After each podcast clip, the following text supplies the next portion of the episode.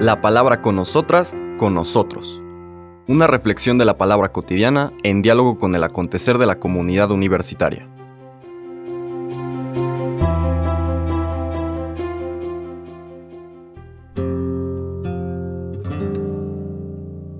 Hola, buenos días.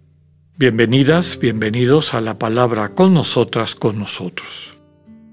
Hoy jueves 11 de agosto volvemos al Evangelio de San Mateo. Seguimos en el capítulo 18, vamos a terminarlo, iniciando en el versículo 21 y la lectura de hoy termina en el primer versículo del capítulo 19.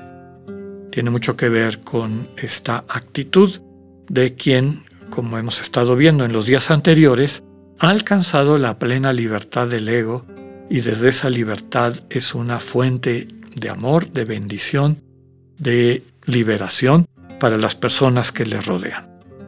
La lectura de este día dice, En aquel tiempo Pedro se acercó a Jesús y le preguntó, Si mi hermano me ofende, ¿cuántas veces tengo que perdonarlo?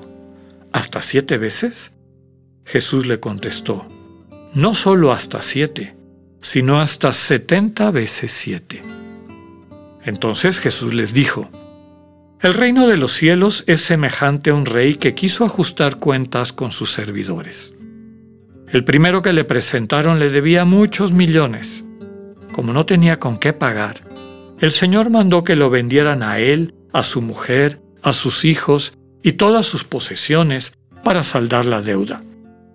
El servidor, arrojándose a sus pies, le suplicaba, diciendo, Ten paciencia conmigo y te lo pagaré todo.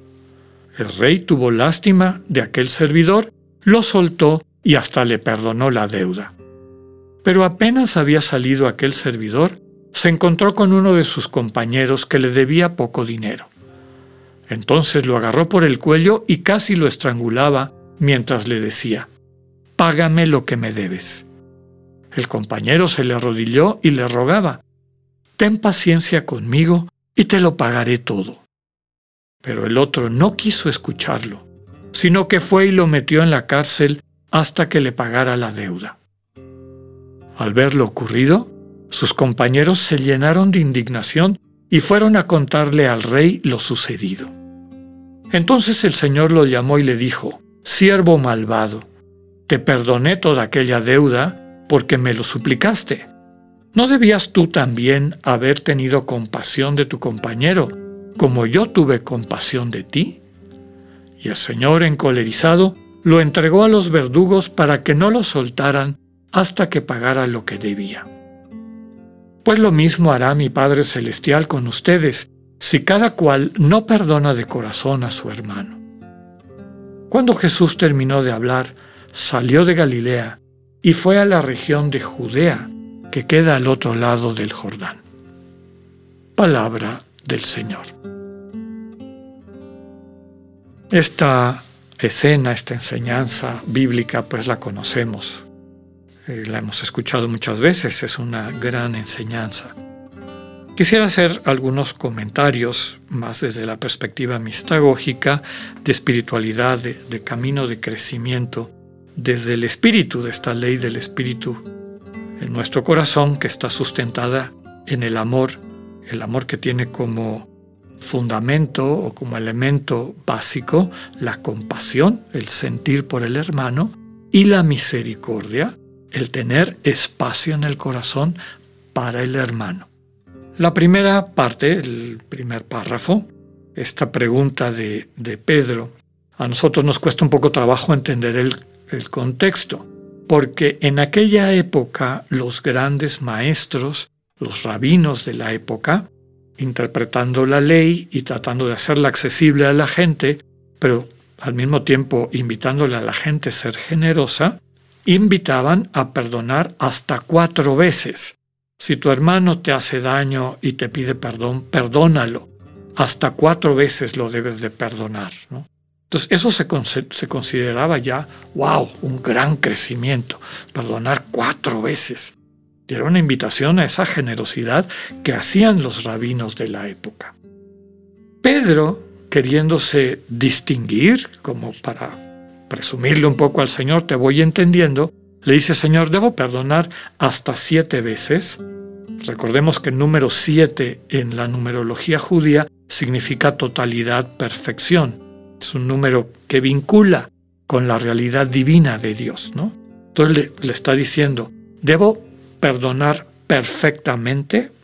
Y la respuesta del Señor lo saca de, de digamos, de las dimensiones en las que él está contemplando la situación cuando le dice no solo siete, setenta veces siete. Esa es otra expresión idiomática, una expresión cultural que significaba siempre, es el infinito.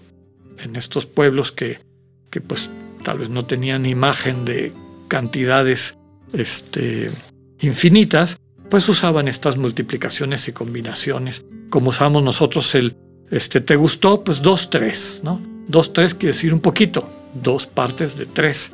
Bueno, el pueblo judío utilizaba estas 70 veces 7 siempre, infinito, en todo momento. Y eso es lo que le dice el Señor a Pedro. El perdonar, es decir, el restablecer, reconciliar la comunión entre dos personas, hay que buscarla siempre, permanentemente. Y viene este relato, ¿no? A ver, tenemos que tener mucho cuidado de traducir el Evangelio y la novedad que trae el Evangelio a eh, nuestro mundo y al espíritu del mundo, que se ha hecho infinidad de veces a lo largo de la historia. El Evangelio es una buena noticia que rompe con muchas de estas imprecisiones o, proyecciones a Dios de nuestra, de nuestra naturaleza caída, ¿no? de nuestra enfermedad del ego. Entonces, lo que el Señor dice es, esta persona le debía mucho al rey, que es Dios, siente que ese Dios le va a cobrar, va a vender a su mujer, que se utilizaba en esa época en que había esclavitud, cuando alguien debía mucho, a veces se le vendía no solo sus cosas, sino a él mismo y a su familia, y con el dinero que se sacaba de esa venta, pues se cobraba el que el acreedor, ¿verdad? El que le debía, al que le debían. Entonces, su imagen es de este rey que exige hasta lo último, hasta el grado de vender a su familia para cobrarse de lo que le debe. Cuando se acerca y le dice, ten paciencia conmigo y te lo pagaré todo, descubre quién es este rey. No solamente lo suelta, le perdona la deuda. Es decir, se asomó, conoció el rostro de Dios, pero no permite que eso cale en su corazón, porque inmediatamente dice el texto, cuando se encuentra alguien que está en una situación similar con él, se deja llevar por el ego, casi lo estrangula, le exige que le pague lo que le debe y, perdón, maltrata a esa persona. ¿Qué es lo que pasa? Que vuelve a su situación anterior. Se le desapareció de la mirada este rey misericordioso y es sustituido por un rey justiciero, ¿no? Siervo malvado, te perdoné. Ah, no me hiciste caso, pues te vas a refundir, ¿no?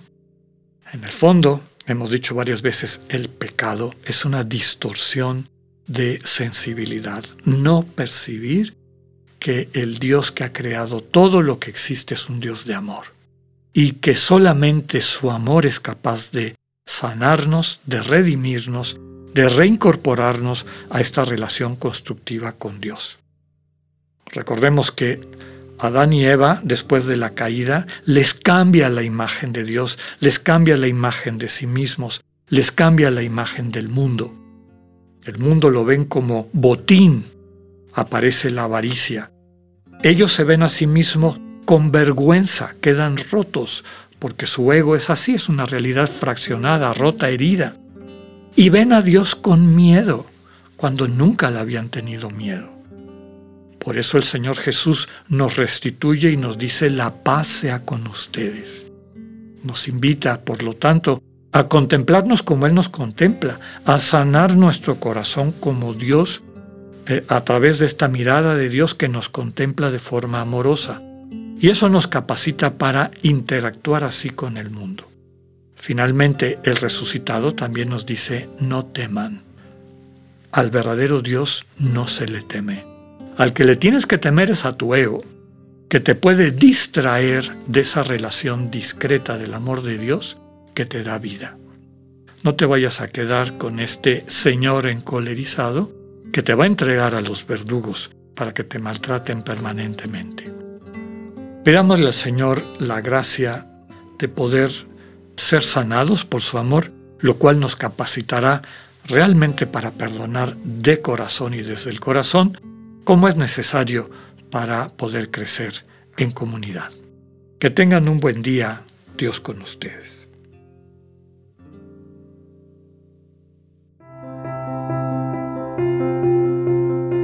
Acabamos de escuchar el mensaje del Padre Alexander Satirka. Escúchalo de lunes a viernes a las 8.45 de la mañana por radiveroleón.com o a través de nuestra app gratuita para iOS y Android. Radivero León, no todo está dicho.